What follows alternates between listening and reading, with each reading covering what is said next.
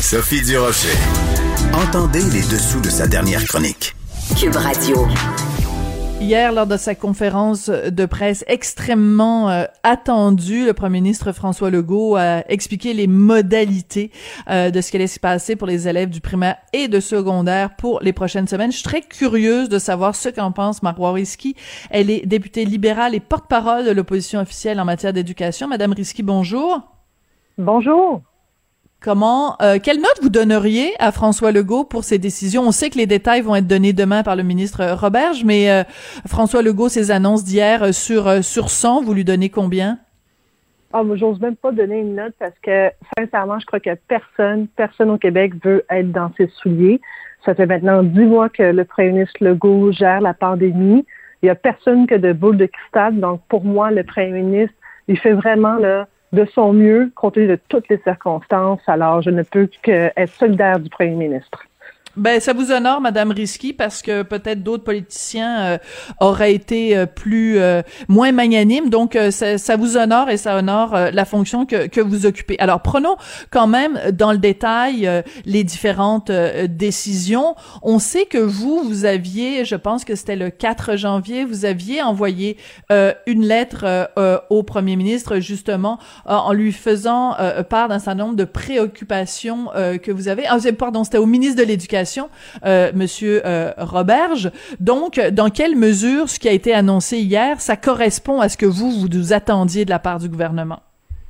Ben, dans la première mesure, c'est sûr que mon souhait, c'était de garder les écoles ouvertes parce que l'école à distance, c'est sûr que ça fonctionne pas parfaitement pour les élèves du secondaire et encore moins pour les élèves du primaire.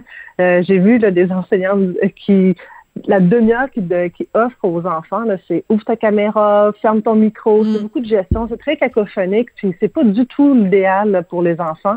Alors moi, je veux que les enfants retournent à l'école, mais de façon sécuritaire, parce que sinon, il n'y a pas grand-chose qui va changer dans la gestion de, de la pandémie puis de la transmission euh, du coronavirus dans les milieux clos. Et les écoles, ce sont des milieux clos avec beaucoup, beaucoup de monde.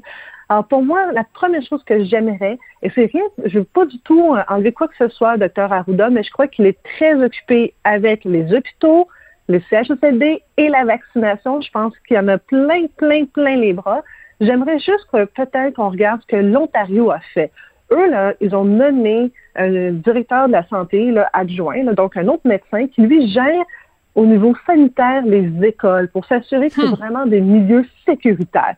Moi, là, je me demande pourquoi qu'au Québec, on a une femme comme Dr. Joanne Yu, qui est allée en guerre contre l'Ebola et qui, elle, est sur les lignes de côté. Moi, il me semble qu'on n'a pas le temps de niaiser. Allons chercher les meilleurs. Puis savez-vous quoi? Au Québec, pour de vrai, là, on a des gens excessivement compétents. Moi, je mettrais Joanne, euh, Dr. Joanne en tête de la gestion sanitaire pour les écoles. Et je, je dirais, là, écoutez, là, je comprends qu'il n'y a pas euh, une unanimité en sciences sur la transmission par aérosol. Mais ça n'existe pas, l'unanimité en sciences. Ça n'a jamais existé. Alors, s'il vous plaît, étant donné qu'il y a déjà un consensus large qui se dégage dans la littératie scientifique internationale, mm-hmm. que ce soit l'OMS, le CDC, Harvard, Yale, Oxford et j'en passe de grandes universités qui ont reconnu la transmission par voie aérosol. Et cette semaine, on a quand même 400 signataires des scientifiques du Québec, du Canada qui disent reconnaissez-le. Maintenant, est-ce que c'est normal qu'au Québec, nos écoles publiques francophones n'ont pas de purificateur d'air, mais les écoles anglophones et privées en ont? ça, c'est une aberration. Ça tombe sens. Exactement. Et surtout qu'on a, disons, la Fondation Jasmin Roy qui voulait en donner gratuitement. Là. Ouais, c'est ça. Alors c'est intéressant parce que sur votre page euh, Twitter, vous avez euh, retweeté un enseignant, euh, Martin B, qui a écrit la chose suivante. Puis on imagine que si vous l'avez retweeté, c'est parce que vous, vous, vous trouvez que c'est pertinent.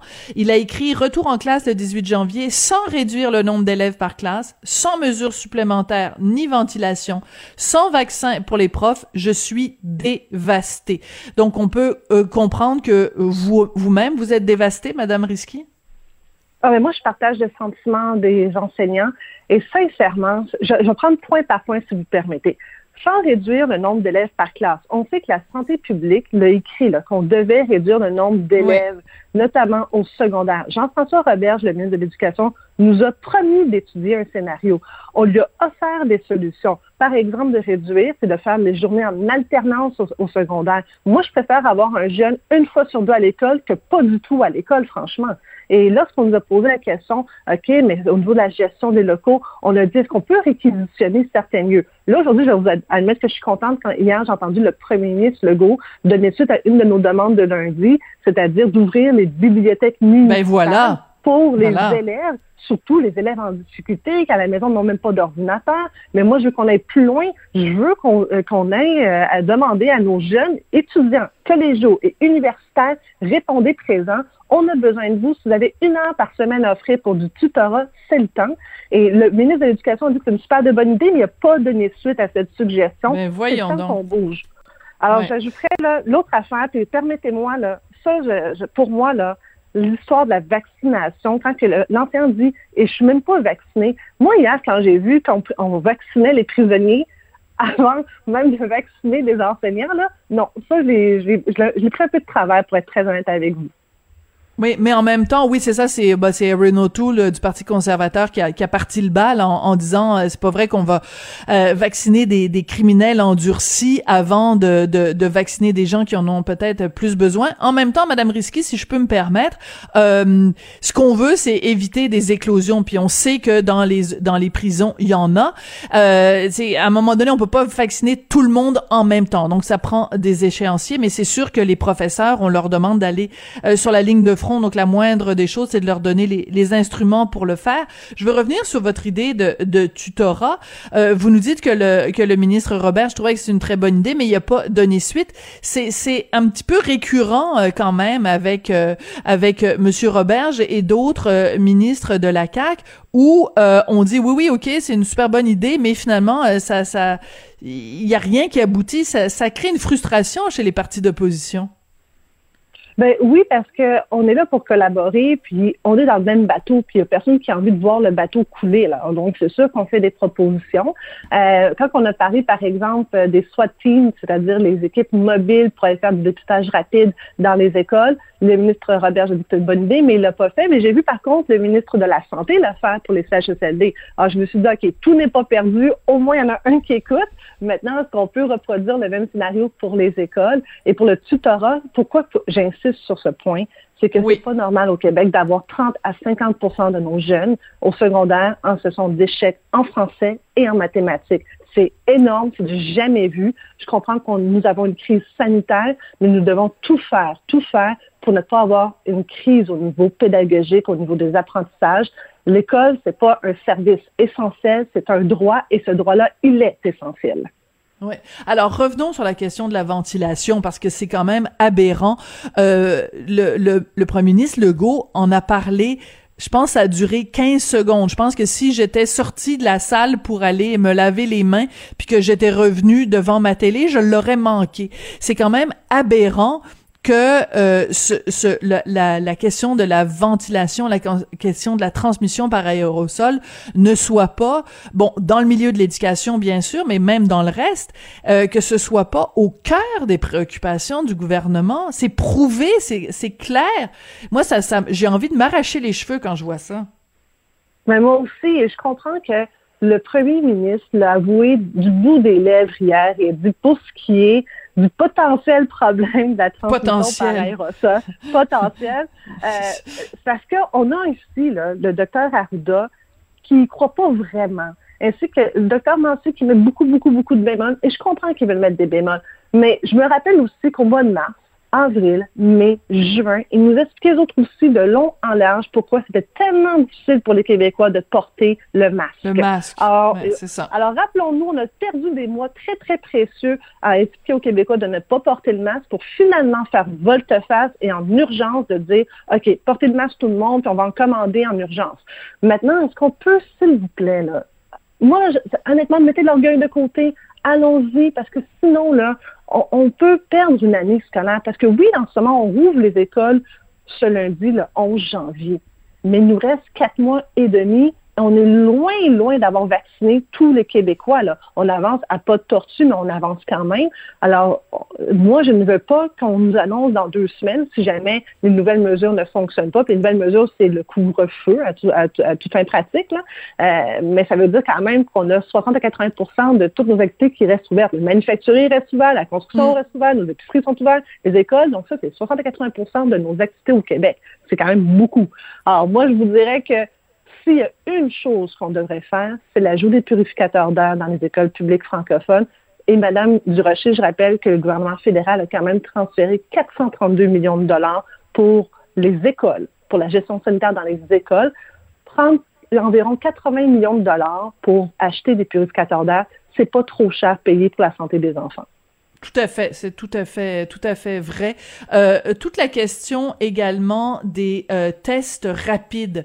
Comment ça se fait que ça bouge pas? Euh, plus que ça dans les dans les écoles euh, de qu'on qu'on puisse tester parce que les les il faut des fois euh, regarder ailleurs ce qui se fait et les pays où ça va le mieux, c'est qu'on a vraiment beaucoup beaucoup mis l'accent sur des tests rapides, ce qui permet d'isoler rapidement les personnes les personnes atteintes qui sont asymptomatiques. Comment ça se fait que ça ça va pas plus vite que ça dans le système d'éducation, les tests rapides? Ben, les tests tout court dans le milieu d'éducation ne vont pas plus rapidement. Je vous dirais que première des choses, il n'y avait pas de stratégie pour les tests rapides lorsqu'ils ont été livrés par Ottawa vers le Québec. Euh, moi, je m'attendais à ce qu'on ait vraiment une stratégie, qu'on commence à tester évidemment tous les travailleurs euh, de la santé, effectivement tous les aînés. Pour moi, ça, ça va de soi que le réseau de la santé, c'est prioritaire, mais tout de suite après, je m'attendais que le réseau scolaire soit prioritaire. Finalement, pendant des semaines, les tests rapides ont été entreposés et inutilisés. Maintenant, est-ce qu'ils vont être capables? Moi, j'ai demandé que les tests rapides soient euh, distribués dans les écoles du Québec. Euh, on a dans toutes les écoles du Québec une trousse de premiers soins. En temps de COVID, il me semble qu'avoir une douzaine de tests rapides juste au cas, ça, va du bon sens. Ça, ça devrait faire partie de, de la trousse de premiers soins. Et dès qu'on voit qu'il y a un cas, euh, on commence à tester et on demande aussi de tester les asymptomatiques parce que c'est pas vrai que c'est seulement les enfants qui, présentent des symptômes euh, qui sont porteurs du virus. Hmm.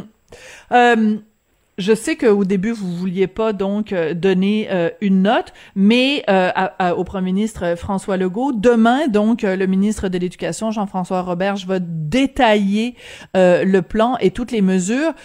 trois éléments qui doit absolument euh, nous communiquer euh, le ministre de l'Éducation demain, ce serait quoi là? Les, les trois top top top priorités Nous mettre un général pour la gestion de crise sanitaire dans les écoles. Ça, ça, ça prend des choses.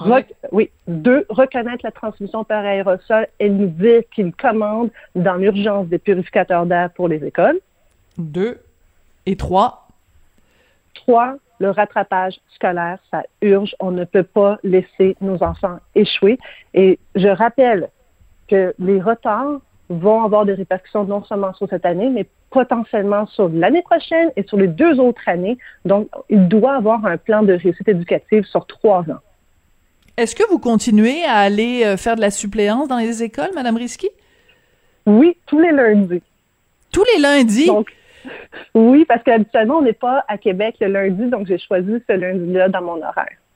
Ah ben c'est formidable. Et euh, donc, est-ce que vous y êtes allé euh, avant-hier ou pas, ou est-ce que c'était Non, parce que c'est en ligne, donc on reprend ah, d'accord. oui, c'est vrai. physique euh, lundi le 11 janvier. Alors moi, je suis attitrée à une classe d'enfants, qui une classe de francisation. Alors je retrouve mes tout petits et j'ai très hâte. Ben écoutez, c'est vraiment euh, vraiment euh, assez particulier d'avoir euh, une, une, députée comme ça qui va qui va enseigner, mais c'est aussi ce qui fait que justement vous avez cette connaissance et ce, ce contact sur le terrain, et c'est pour ça que, que c'était important de, de vous parler, Madame Risky. Merci beaucoup. Merci à vous. Et euh, ben écoutez, on va être évidemment suspendus tous euh, aux lèvres de Jean-François Roberge, ministre de l'Éducation, demain, quand il va euh, nous donner les détails de son plan, parce que ben, les prochaines semaines vont être absolument cruciales. Alors c'est comme ça que se termine l'émission. Je voudrais remercier Sébastien Laperrière à la réalisation, à la mise en onde, Maude Boutet et Luc Fortin à la recherche. Je vous dis merci et évidemment on va continuer de suivre toutes ces situations-là, aussi bien au Québec qu'au qu'aux États-Unis. Mais je vous rappelle quand même la phrase de Michel Barrette, mon ami Michel Barrette tout à l'heure, qui disait les États-Unis me font de plus en plus peur. On croise les doigts, on touche du bois, puis on se retrouve demain.